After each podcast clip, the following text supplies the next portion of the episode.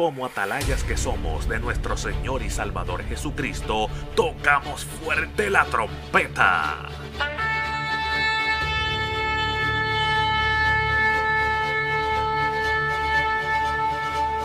Con mensajes de alerta, somos Aplastado Podcast.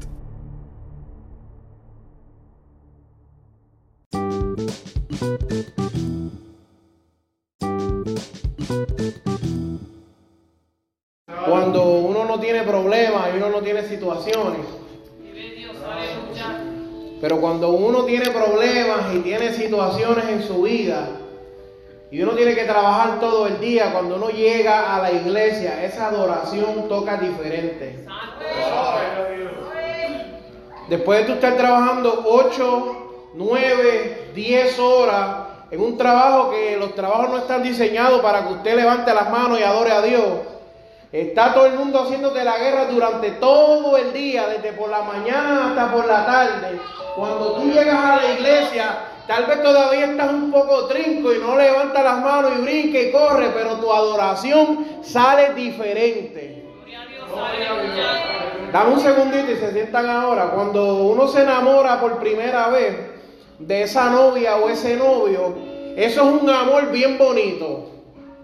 Pero cuando uno se casa y empieza a tener problemas en el matrimonio y empieza a tener que pagar las deudas y empiezan los hijos y empiezan los problemas, cuando uno sobrepasa eso, el amor que uno le tiene a esa pareja es diferente, es un amor más maduro, así mismo es la adoración. Cuando uno se acerca a Dios y uno le dice, Señor, yo te traigo lo que me queda. No mi mejor adoración, porque cuando tenemos la mejor adoración se la damos. Pero cuando no nos queda nada en el bolsillo y no nos queda nada de fuerza y tenemos como 40 problemas en nuestra mente. Santo. Nosotros le decimos a Dios, yo me entrego ante ti, Dios. No traigo ofrenda, yo soy la ofrenda. No traigo un carnero, no traigo una oveja, no traigo un cordero. Yo soy la ofrenda que te ofrezco. Hay gente que eso no lo entiende porque claro, en su vida no es así. Usted no sabe lo que es tener que prepararse para predicar. A veces los predicadores rotos en pedazos, con dudas, con preguntas, con miedo, con preocupaciones. Y como quiera uno, por respeto y amor a la que Dios te ha puesto en las manos, uno va y se esfuerza y lo hace. Y cuando uno le trae su adoración a Dios, toca diferente. Alabanza. ¿Están conmigo? ¿Están conmigo? Yo no lo voy a, yo no lo voy a, jurar. De verdad que yo estoy bien cansado y a veces estoy bien cansado también. Y yo no lo voy a jurar a usted para que adore a Dios. Lo único que le voy a decir es que un corazón agradecido adora a Dios, ¿ya? Eso usted toma esa información y usted hace lo que usted crea mejor con esa información. Yo no tengo que decirle 40 veces, adore a Dios, porque no tiene ningún sentido. La adoración espontánea que sale de su boca es mejor que 40 que le hacen que salga. Amén. Vamos a buscar en Isaías capítulo 43. Alabanza. Quiero tocar una pequeña reflexión que el Señor me ha dado. Isaías capítulo 43. Amén capítulo 43, versículo 4. Cuando la iglesia lo tenga, pues amén. Amén. Y dice, en nombre del Padre, del Hijo y del Espíritu Santo, amén. porque a mis ojos fuiste tú de gran estima, fuiste honorable y yo te amé. Daré pues hombres por ti y naciones por tu vida. Amén. Voy a pedir al pastor que nos lleve en oración. Padre, gracias te damos, Jehová. En esta hora, Dios amado, nos preparamos, Padre mío, para recibir, Dios amado, lo que ya tú tienes reservado para nosotros en esta noche. A ti te damos la gloria y a ti te damos la honra. Habla que tu pueblo oye úsalo para tu gloria y tu honra. En el nombre de Jesús. Amén. Y amén. Amén. Puede sentarse. Y vamos a estar elaborando estas pequeñas palabras bajo el tema Yo soy lo que Dios dice que soy. Amén. Si, si usted me hace el favor, pregúntele que está a su lado. Pregúntele si sabe quién es. Usted se la, usted se la hace que dice, ¿tú sabes quién tú eres? Porque yo soy lo que Dios dice que yo soy. Y cuando leemos este pasaje bíblico en Isaías 43, mira hermano, hay un montón de cosas que habían sucedido en ese pueblo. Dios viene hablando desde las primeras partes del libro de Isaías y explicándole al pueblo y llamándole la atención para que se arrepientan de sus malos caminos. Y Dios viene tratando y enviando profeta tras profeta tras profeta, tratando de que la gente escuchara el camino verdadero de Dios. Mientras va sucediendo, Dios envía a Isaías y Isaías le da profecía y pega a hablarle y a decirle que viene un pueblo malo que los va a conquistar y va a hacer fiesta del pueblo de Israel. Recuérdate que Israel es la niña de los ojos de Dios, pero Dios utiliza unos pueblos de otros lugares para castigar a Israel. A veces Dios utiliza las situaciones en nuestra vida para enseñarnos. Y a veces hay cosas que vienen a nuestra vida que nosotros nos preguntamos por qué esto nos está sucediendo. Yo le voy a decir algo con lo que yo reconcilié esas preguntas. Ya yo entendí y yo siempre le digo a Dios, tú lo hiciste. Esto que está sucediendo eh, eh, no es por casualidad. El diablo no tiene poder. Eso quiere decir que lo que me está pasando lo diseñaste tú en el cielo esperando sacar algo de mí. Alabanza. Entonces a veces creemos que es otra cosa, pero yo le digo, Señor, eh, mi esposa lo sabe, yo peleo con Dios como si Dios estuviera al frente mío, como una persona. Yo se lo digo, esto fue porque Dios lo planeó así. Si usted lee la Biblia, usted entiende que no hay nada que se le escapa a Dios. Entonces, si vienen problemas y situaciones y de momento uno sale a hacer lo que Dios le manda y se te explota una goma, Dios lo puso en su plan perfecto. Dios utilizó la, la, la, la actitud de Satanás cuando vino a hablar, ¿verdad? Y Dios lo utilizó para presentarle a Job un candidato perfecto. Dios planificando eso que le estaba sucediendo a Job. Ay, hermano, no diga eso. Es que es así, hermano. Dios es soberano y Él hace como Él quiere. Hay cosas que nos suceden a veces que uno se pregunta 40 veces, ¿por qué a mí? ¿Por qué esto me está sucediendo a mí? Si, hermano, si, si esto le pasa a alguien que no, pues yo entiendo, pero ¿por qué esto me... Y a veces es un poquito frustrante porque yo se lo digo a Dios, Señor, ¿sabes? Dame una manita. Si me deja, ¿verdad? Si me ayuda, lo logro, si no, ¿verdad? Le explico, le hablo, me comunico con Dios y se lo hago saber. Y sabe que ya identifica que eres tú. El, el enemigo se levantó en el trabajo, eres tú. Porque el enemigo no tiene poder. El diablo no tiene poder, los demonios no tienen poder sobre nuestra vida. Siempre y cuando, y vamos a hacer esta aclaración para no tener que repetirlo, siempre y cuando usted es un cristiano que vive por la palabra. Amén. ¿Entendimos eso, verdad? En lo, todo lo demás, no, no, no, no estamos hablando del mismo mensaje, ese es otro que te lo predique. Yo le voy a hablar a una iglesia que se mantiene en lo que dice la palabra. Mientras tú te mantienes en lo que dice la palabra, todo lo que te sucede lo manda Dios. Nos guste o no nos guste, lo entendamos o no lo entendamos, si viene un pueblo que conquista y nos lleva presos y nos lleva a cautiverio, Dios lo permite. Y lo permitió y lo hizo muchas veces así con el pueblo de Israel. Así le habló y le comunicó a un pueblo de servidura. Alabanza. Y dice que vino a Siria y conquistó y después vino Babilonia y conquistó. Unas profecías terribles. Esa gente, bueno, eh, al punto de que esas eran, eran una, eh, unos ejércitos temibles. algo desagradable, tremendo lo que estaba sucediendo. Pero en la segunda parte del libro se estima que ya habían pasado más de 100 años. Y sigue escribiendo o hablando la voz de Isaías. Y la gente a veces no entiende eso.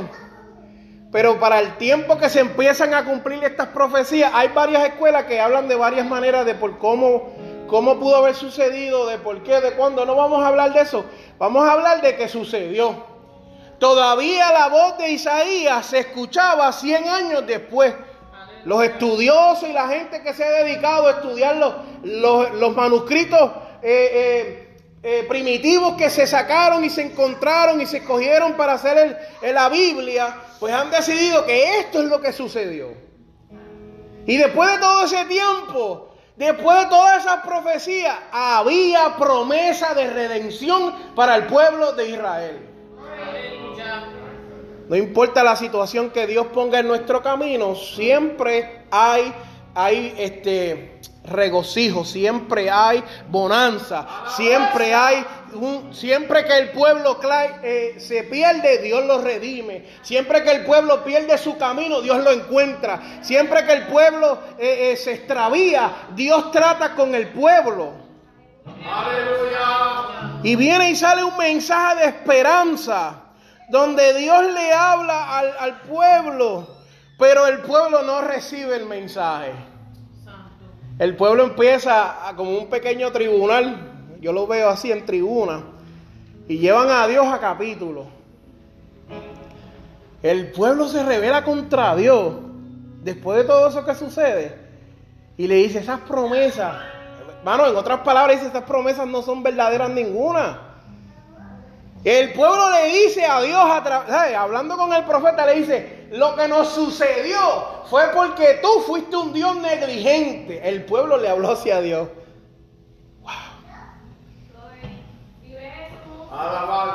El pueblo le dijo a Dios, tú fuiste negligente con nosotros. Ese pueblo era terrible. Y Dios le contesta para atrás y le dice, yo no fui negligente.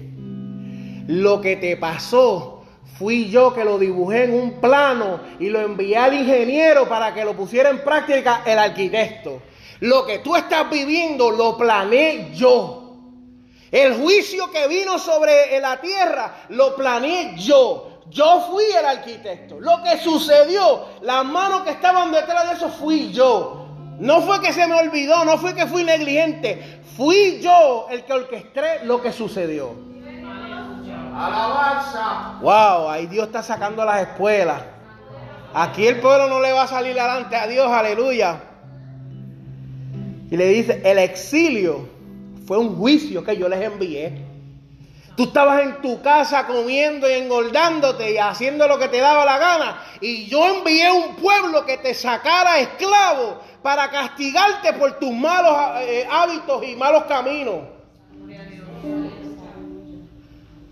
Pero le dijo, yo voy a enviar a Persia para que conquiste a Babilonia y puedan volver a la casa. Yo espero que este mensaje por lo menos a una persona le llegue, porque yo no sé si tú has experimentado momentos de sequía en un desierto y tú tienes que entrar a la cueva de Adudán, tú sabes, y tú tienes que entrar a una cueva y tú crees que tú vas a entrar con un ejército y cuando tú llegas, todo el mundo que está en la cueva está igual de roto que tú. Y hay momentos que tú te quieres desplomar y estás cansado del camino y tú no quieres ni hablar la palabra y hay gente que se te acerca y el, y el ministro dentro de ti se activa y tú le tienes que ministrar y tú le tienes que decir todo va a estar bien, aunque tu vida tal vez no todo esté bien. Hay momentos en la vida de la gente que son llamadas por Dios y escogidas, que aunque tú estés roto en pedazos cuando se, te acerca un alma diciéndote, tengo miedo, mañana me van a operar, tú te pegas otra vez con tape y con pega, y aunque estás así todo medio, no te preocupes, que hay palabra de Dios para tu vida. Hay momentos, como dijo ahorita, que el predicador llega y el predicador se me sale y yo me molesto con Dios. Le digo, eh, eh, me está haciendo trampa. O sea, si me estás procesando, no me use. Pero eh, durante el proceso es que Él me quiere usar. Mientras yo estoy enojado es que Él quiere usarme. Cuando estoy frustrado es que Él quiere que yo hable. Cuando yo estoy cansado es que Él quiere que yo me mueva. Cuando no puedo más me dice, levántate, sigue. Señor, pero... Y entonces eso le, eso le sucede a muchas personas. Eso no soy yo. Eso le pasa a todos los cristianos. ¿Usted no le ha pasado que usted está a punto de rendirse y llega alguien a su casa con un problema y ahí se le activa el cristiano dentro de usted y le dice, no te preocupes y Dios te usa y le das una palabra y le das una profecía y ve la profecía que se cumple, lo ve con tus ojos, lo pacta, lo toca y todavía tu problema ahí encima de ti. Diciéndote, hello, estoy aquí. Sigue, sigue hablando profecía, pero estoy aquí. Y tú tienes que compartir, compartir, compartmentalize, eso, eso. Y lo cierra, esto me está sucediendo, lo guardo en una gaveta, cuando se acabe de yo darle la palabra a esta persona, lo vuelvo y lo recojo. ¡Alabanza! Santo eres mi Dios. Eh, uno sale del, trabajo, yo digo, pegado de polvo. Si me, si me soplan, me, me desporomo. Y, y, y el enemigo atacándome todo el día. Y yo salgo ahí y digo, esta es mi única oportunidad para darte una bofetada para atrás.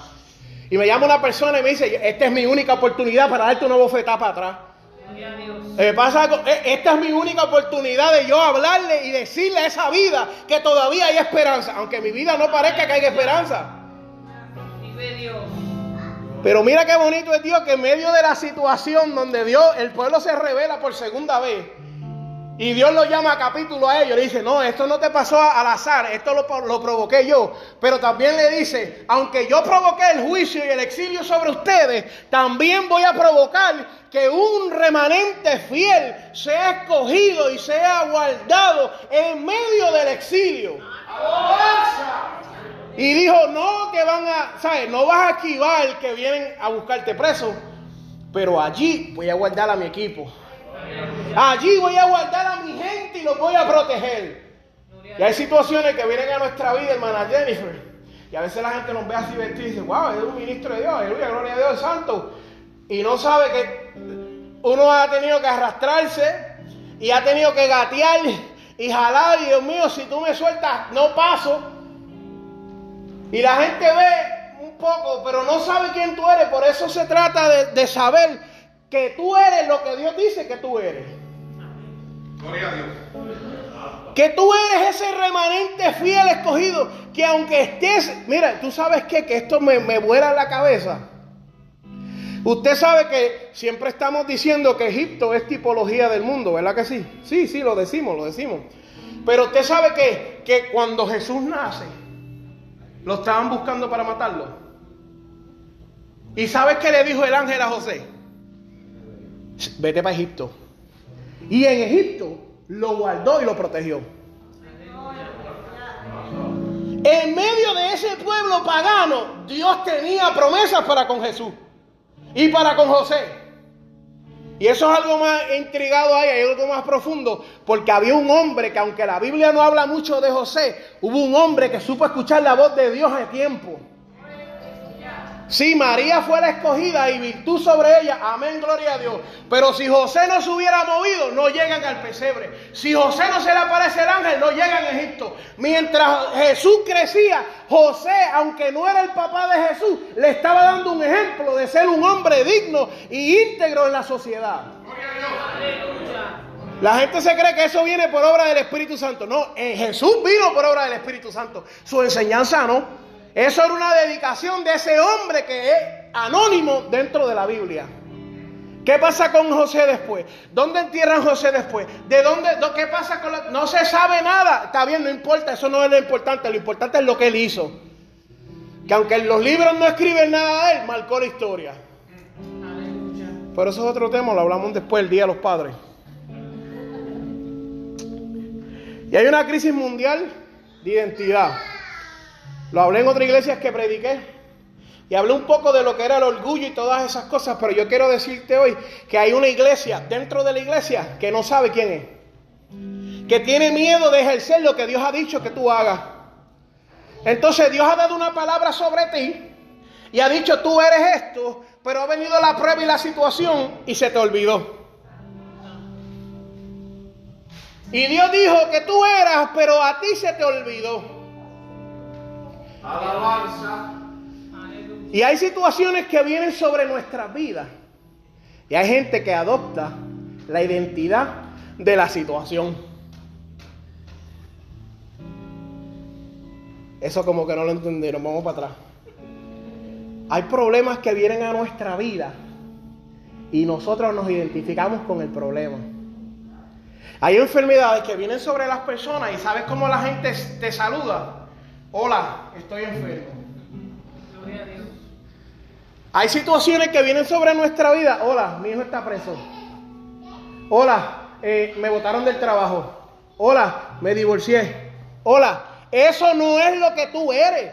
Esa es la situación que tal vez tú estás pasando. Hola, tengo mucho coraje. Hola, tengo un mal temperamento. Hola, a veces tengo un poco de envidia. Eso no eres tú. Hay gente que ha adaptado dentro de la iglesia. Eso.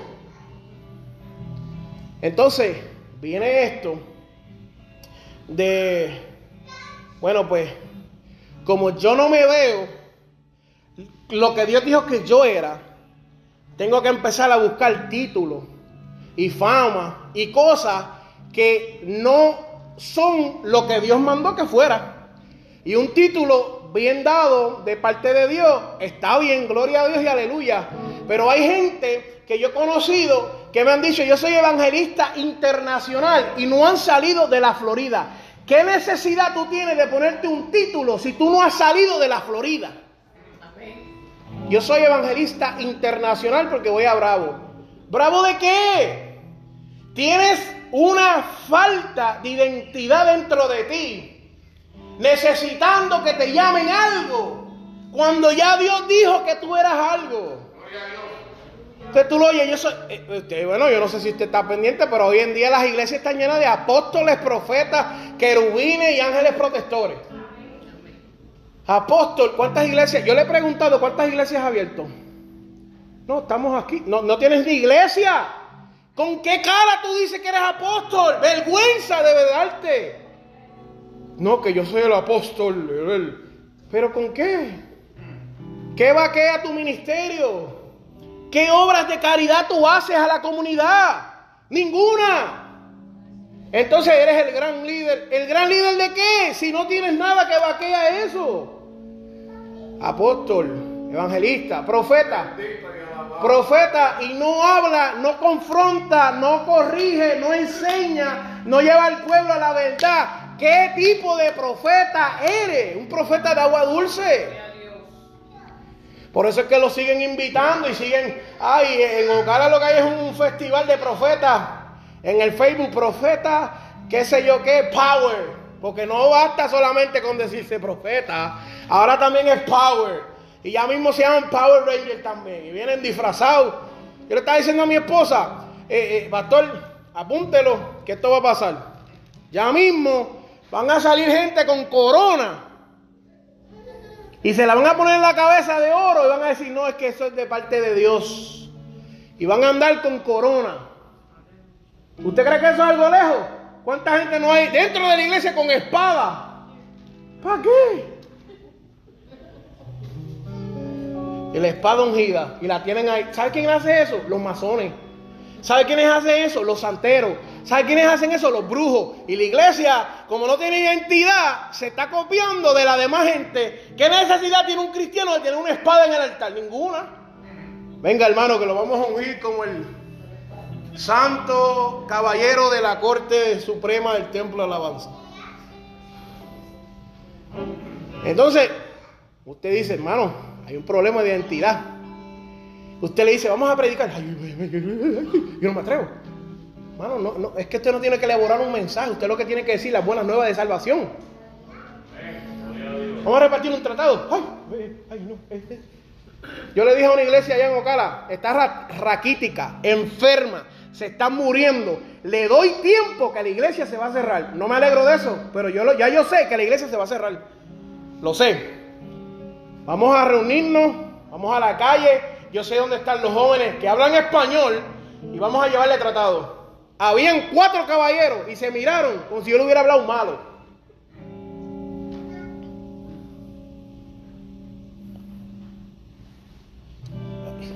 Hay que hablar con la pastora, hablar con el pastor. ¿Para qué? ¿Para que te dé permiso? ¿Para que confirme la palabra que ya Dios dijo en la escritura? ¿Para que vaya con nosotros? ¿Cuál es la necesidad de confirmar, de buscar otra confirmación, de que Dios se nos revele con una? Ninguna. No querían ir, no tienen identidad, no saben para qué Dios los llamó. Y después canta, me voy con él y levanta la mano y alaba y no sabe lo que Dios te llamó a hacer dentro de la fila del Evangelio. Y usted me perdona, pero si usted tiene cáncer, usted va al doctor y el doctor no le pone una curita. El doctor le dice, tiene cáncer hay que trabajarlo. Y le dice agresivo. Estos doctores de aquí no son como los de Puerto Rico que te pasan la mano y aquí te dicen las cosas claras. Tienes una mancha, porque aquí está un experto con las manchas. Tienes una mancha y hay que tratarlo rápido. Eso se ve agresivo, está colorado, está azul, está verde. Vamos a trabajarlo. Vamos a llevarte para que te hagan un MRI. Vamos a llevarte para que te hagan una endoscopía. Vamos a llevarte para que te hagan una eh, eh, la, la biopsia. Rápido, rápido, no le importa. Rápido atienden la situación. Igual tienen que ser las cosas espirituales. Una falta de identidad. Tú no eres las situaciones que te rodean. Tú no eres lo que la gente dice. Tú no eres lo que tal vez la familia tuya, porque a veces la familia es así, diga de ti. Tú eres lo que Dios dijo que tú eras. Tú sabes que hay gente que está diciendo cosas sobre ti. Y hay gente que le gusta verte mal. Hay gente que le gusta que tú estés bien, pero no mejor que ellos. Y yo digo, hay un espíritu ahí raro porque eh, eh, eh, mientras el hermano está triste, ay santo, vamos a orar por ti, estamos aleluya, pero cuando el hermano se levanta y empieza a caminar y Dios lo pone, vamos a hacer y vamos a trabajar, ahí ay, vamos a dejarlo solo. Vamos a dejarlo solo para que él trabaje porque es que Dios sabe, yo no. Es un espíritu medio extraño y medio raro que mientras este, estamos en la buena, estamos en la buena, pero cuando vienen las malas, uh, Aquí fue. Pero yo tengo una esperanza que el que comenzó la buena obra en mí la va a terminar. Y yo no me voy a rendir, que se rinda el diablo. Y yo no me voy a detener y yo voy a seguir y aunque coge, voy a llegar. Aunque me arrastre, voy a llegar. Aunque no pueda, voy a llegar. Lo que Dios comenzó en mi vida lo va a terminar. Las promesas que me dio para mis hijos y para mi esposa, estos ojos las van a ver cumplidas. Esa es mi esperanza. Hay gente que le gusta verte roto, pero tú no tienes que dejar a ellos con las ganas de verte roto. Hay gente que me vio al principio y después me vio otra vez y dijo, hermano, pero ¿qué sucedió aquí? Seguí agarrado de la mano de Dios. Mientras tú estabas haciendo lo que tú estabas haciendo, yo seguí moviéndome con Dios en el tiempo de Dios. Hay gente que vino donde a mí y me dijo, ay, y no lo estoy tratando de hacer esta prédica sobre mí, es que estoy tratando de que te identifiques esto rapidito. Ay, eh, el, nene mío, el nene mío es pastor y va a ser pastor y el nene él está perdido ahora y yo todavía sigo en la iglesia agarrado de la mano de Dios. Mientras tanto, ah, no, allá un fronte y un guille y una altivez. No, hermano, esto y lo otro. Amén. Gloria a Dios. Eso es lo que Dios te permite. Pues mira, ¿Qué quiere? ¿Un bizcochito? ¿Un aplauso? Una altivez. Soy, soy, soy. Usted es lo que Dios le permite que sea ya. ¿Cuántas veces no se para aquí el hermano Buenaga y trae una clase y boom? O predica y boom. Hay otras veces que no está tan boom. Él está haciendo lo que Dios le permite que sea. Ya, igual nosotros. ¿Usted cree que los predicadores toda cada vez que le da la bola la saca el parque? No. Influye mucho en lo que hace la iglesia. Yo he ido a iglesia que no es, lo que dice son cuatro palabras y la bendición se está moviendo porque la iglesia la está provocando. Y a otras iglesias que son un vacuum de bendición. Me voy yo sin la bendición. Yo me pongo a mirar así para, y veo pingüinos y osos polares en las bancas. Y yo, Dios mío, ¿qué es esto? Pero hay personas, porque pues, son muchas las aflicciones y es la verdad. Ya está impuesta a eso. Rápido que usted le habla, pega a decirte esas cosas. Y yo quiero decirte que este regalo que usted ven aquí, yo tengo una caja aquí en mis manos que está rapeada, ¿verdad? Este regalo somos tú y soy yo. Y nosotros somos esto delante de la presencia de Dios. Vuelvo y repito y hago la, la salvedad, ¿verdad? de que es cuando usted está dentro de la voluntad de Dios. Una persona que está desobediendo a Dios, Éxodo dice, mientras tú sigas mis mandamientos y te mantengas en lo que yo digo, eso lo dice la palabra, no lo dice el hermano Víctor. Mientras tú obedezcas como dice la palabra, entonces tú eres parte. Pero hay gente que no importa eh, dónde están viviendo o lo que ha sucedido. Mire hermano, esta caja adentro tiene un gran valor. Pero ¿sabes qué? Que hay mucha gente que le ha empezado a, No me atrevo a tirar esto al piso, pero yo lo agarro. Le ha empezado a quitar la envoltura de lo que usted es. Y han empezado, tal vez usted tomó una mala decisión y han empezado a decir, no, la hermana no es tal y tal vez en otra situación usted tomó otra decisión y ya no se ve tan lindo y tan precioso el regalo. Y ya está perdiendo la cobertura especial que tenía. Y, toda esa bendición. Y, han venido situaciones donde ay, le han arrancado hasta el moño y todo y usted dice, Dios mío, pero ¿qué está sucediendo en mi vida? Y usted sigue quitándole, pero ¿y qué está sucediendo en mi vida? Y yo te quiero decir a ti que la envoltura no importa. Lo que importa es el paquete que está dentro de la envoltura. Ese paquete eres tú, ese paquete soy yo. No importa lo que diga la gente de ti. Lo que importa es lo que dijo Dios en la cruz del Calvario por ti. Cuando Él envía esa, esa promesa de redención, Él le dice, yo los voy a guardar a un pueblo escogido, un remanente fiel. Y usted sabe lo que dijo Jesús en su momento más agonizante sobre toda la humanidad. Usted no sabe eso. Apréndase que ahora viene Semana Santa. Padre, perdónalo, que no saben lo que hacen. El que tenía que decir algo, dijo, los perdono. Y no importando cómo la vida te haya quitado el empaque que tú crees que tenía y la hermosura y la belleza que tú tal vez pensaste que tuviste en un momento, tal vez te robó un carro, una casa, un familiar, pero no te puede robar lo más importante a ti. Tal vez te dieron. ¿Usted no, ¿Usted no ha visto cómo esa gente de Amazon tiene esos paquetes? Tal vez te patearon. Porque sucede. Y el cristiano que me diga a mí que no, miente, se miente, se miente el mismo. Yo tengo una guerra porque la gente dice, ay, no diga eso porque la gente de afuera, primero que nada, la gente de afuera no escucha la palabra del Espíritu Santo, escucha esa bobería. Y segundo, eso hay que decírselo a la gente, que la iglesia no es perfecta. La iglesia es un hospital. Y no todo el tiempo la gente tiene un buen ánimo y tiene el deseo de alabar y glorificar a Dios. Para eso venimos a la iglesia. No importa lo que está sucediendo en nuestra vida, nosotros agarramos la cruz, nos negamos a nosotros mismos y venimos. No somos perfectos, porque el que se crea perfecto pues tiene un problema. Somos gente que estamos en las manos del alfarero. Y el alfarero mira la vasija y dice, si no me gusta, la deshago completa y la vuelvo y la hago. Entonces, ¿dónde queda la perfección ahí? Estamos buscando la perfección.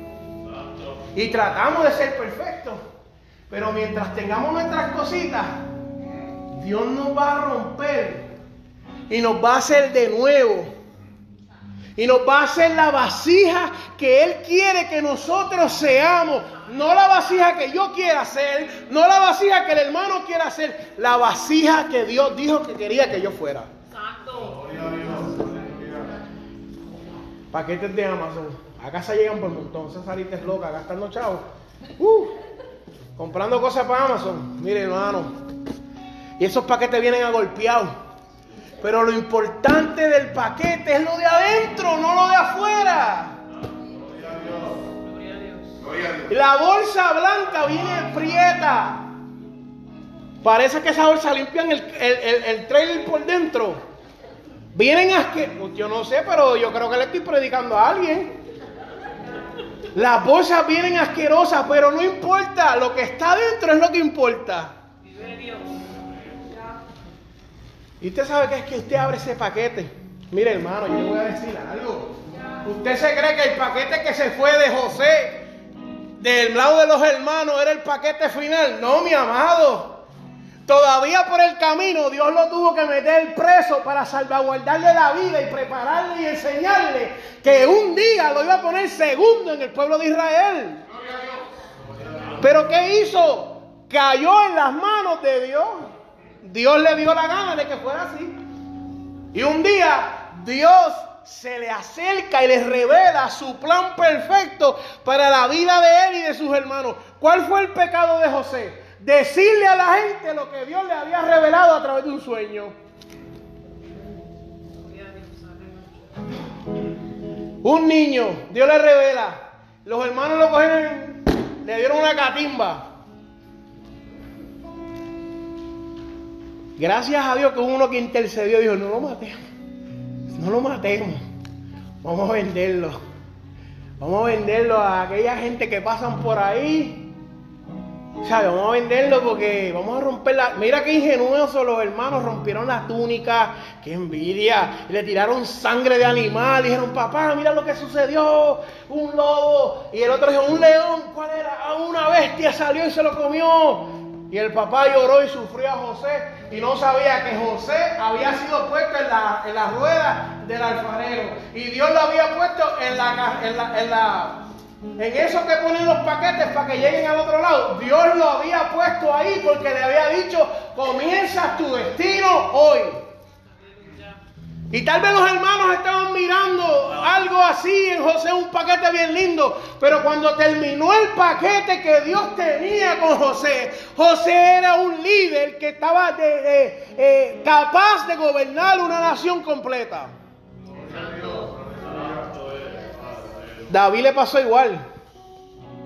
En el secreto, mientras estaba allá con las cabras y las ovejas, venían lobos y venían leones y venían osos. Y en secreto David peleaba con ellos. Y un día David es enviado de madrugada por su padre a llevarle comida a, tres de sus hermanos que estaban en el campamento de guerra de Saúl. Y cuando llega, lo primero que escucha es un gigante gritando a voz en cuello, diciendo cosas y blasfemias del pueblo donde David servía, del Dios de David. Y David rápido se le prendió la, la vena esa de los puertorriqueños, que les gusta meterse en los problemas que no deben. Y David dijo, espérate un momento, ese tipo está gritando para acá. Sí. Vaya, ¿qué voy yo ahora? ¿Qué me van a dar si yo lo tumbo? Mira qué clase de joven. Le dijo a la gente que estaba allí, ¿cuál es la recompensa que se me va a dar? Y a ese muchacho poniendo la ambición bien alta. Lea la Biblia, lea la Biblia. Usted se va a gozar, le va a ministrar mucho. Dijo, ¿cuál es la recompensa? Y cuando le dijeron, no, vas a tener esto, lo otro, dijo, muchacho, aquí salgo yo. De aquí salgo yo. Y va para allá y los hermanos lo interceptan una vez más y le empiezan a dar y empiezan a golpearlo. They start to beat him up, they start to hit him, they start to bruise him, lo tiran al piso y le dicen, tú lo que eres un bochinchero. ¿Qué tú haces aquí metido, bochinchero? Siempre te gusta estar en problemas. Así le dijeron los hermanos, pero en palabras hebreas. Yo se las dije en palabras lloré en torre. Tal vez de Río Grande, pues que eres un chismoso. ¿Te gusta el problema? Y allí él dice, no, David sabía su identidad. David no se puso a pelear con la gente equivocada. Está bien. Y siguió, está bien, ajá, sigue con el problema, ajá. Y se le acerca al rey. Y el rey viene y le pone una armadura y cuando él va dice, eh, yo no puedo con esto. ¡Ah, esto pesa mucho. No puedo, rey. Yo no puedo, quítame esto. ¿Con qué tú vas para allá? Se trepó al altar y cogió la espada ungida. No, ama. Mira si David era bravo, que David le dijo, con la espada tuya te voy a picar la cabeza. Que David le da una profecía al gigante y David no llevó espada a la guerra. ¿Qué, qué clase de cristiano era David? Cuando usted estudia la escritura, David lo que tenía eran unas piedras que se usaban para ahuyentar los animales.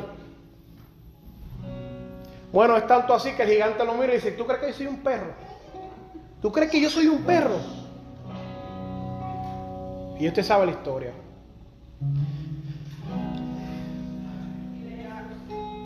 Usted no ha perdido su valor. David, José, no has perdido tu valor. A veces nosotros hablamos, mire, usted no puede perder la fe en Jesucristo. Usted puede perder la fe en mí todos los días y créeme que pues, está bien. Y yo se la doy porque lo más seguro que lo defraude. Pero en Dios no puede perder la fe. Gloria a Dios. Aleluya. Eh, puede estar sucediendo todo lo que te suceda, pero en Dios no puedes perder la fe. No puedes decir, no, Dios no, Dios, Dios sí, Dios sí. El sistema tal vez te falló, tal vez la salud te falló, tal vez el esposo o la esposa te fallaron. Está bien, eso puede haber sucedido. Puede cualquier persona haberte fallado, está bien, puede haber sucedido, pero Dios nunca te falla. Dios no hace que tú pierdas tu valor.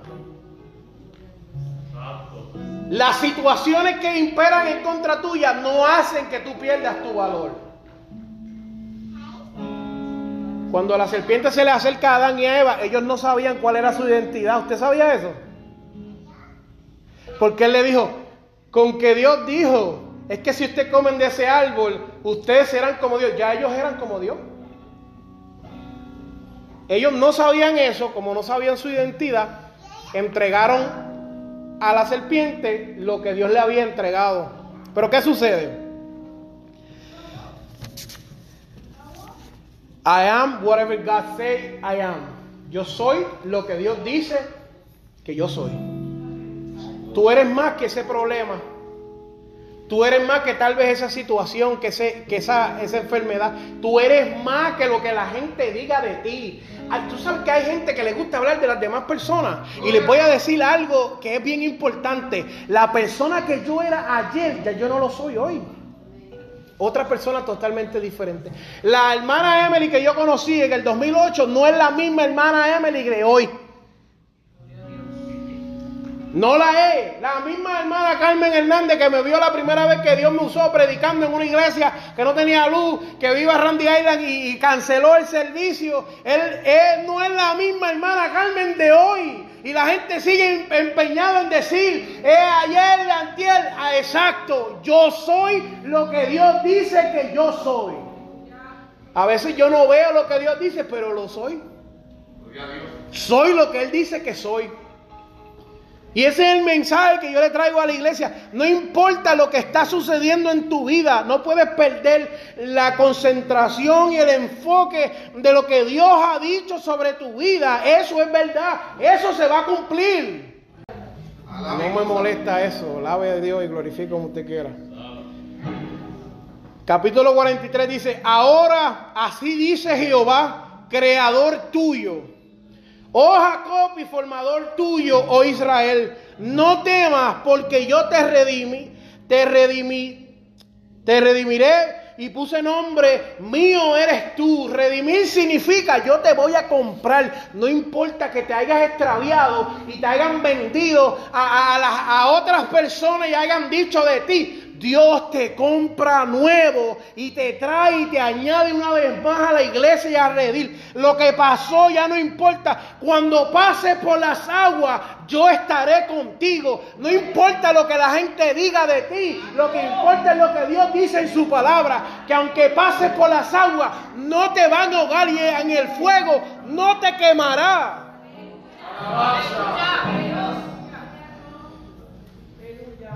No importa, a veces le damos tanta concentración a lo equivocado. Hermano, eh, el diablo me está haciendo la guerra. No, Dios, Dios está trabajando contigo. Dios te está procesando. Dios está provocando unas cosas en ti que son incómodas. Y créeme que yo lo sé. Son incómodas que molestan. Pero Dios lo está haciendo porque Él quiere sacar algo mejor de ti. Cuando usted estudia cómo se procesa para hacer el aceite de oliva, esto es algo que a los cristianos no les gusta que se le predique, pero es la verdad. Cuando usted ve la oliva, ¿cuánto han visto una aceituna? Más o menos lo mismo. esa aceituna se procesa para sacarse ese aceite, ¿verdad que sí? Y si usted supiera el proceso por la cual pasa la aceituna para sacarle el aceite, usted se queda con la boca abierta. Casi 98.9% de la aceituna es destruida y se tira para afuera. Porque lo que se busca es el otro por ciento que queda de aceite para hacer ese aceite fino. Y cuando es el aceite puro, 100% eh, refinado, frío, menos por ciento, 99.9% de la aceituna de esa personalidad que eras tú antes es tirada aparte, porque eso no es lo que Dios estaba buscando y era ese otro punto 0.11%. Y eso es lo que Dios busca y saca de la, de la aceituna en ese, en ese molino que pasa por un molino, se aprieta y se sale. Y a veces nosotros creemos, o no es como nosotros creemos, es como Dios cree. Y nos mete en ese molino que pesa y aplasta, y, tritura, y saca, y, y limpia, y escalva, y saca, y separa. Pongámonos de pie. Es, bien importante entender que usted es lo que Dios dice que usted es. Usted no es lo que yo opino de usted.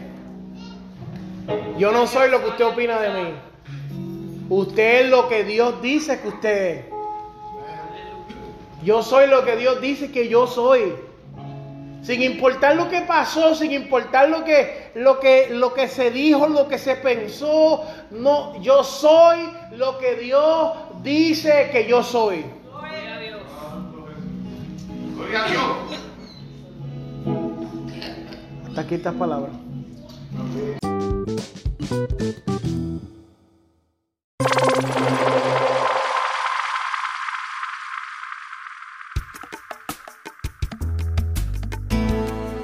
Buscado diferentes alternativas y no has encontrado el lugar correcto para el cuidado de tu piel? Celestial Fragrances.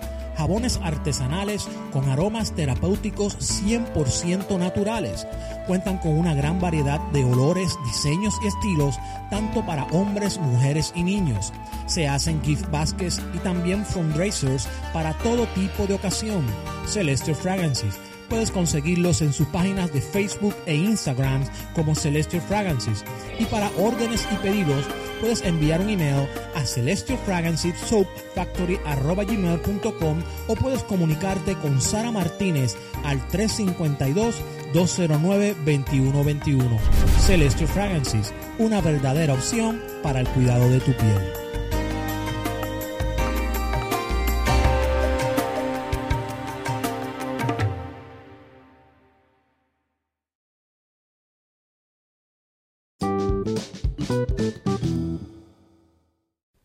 Este programa fue presentado por Aplastado Podcast, porque como atalayas que somos de nuestro Señor y Salvador Jesucristo, tocamos fuerte la trompeta.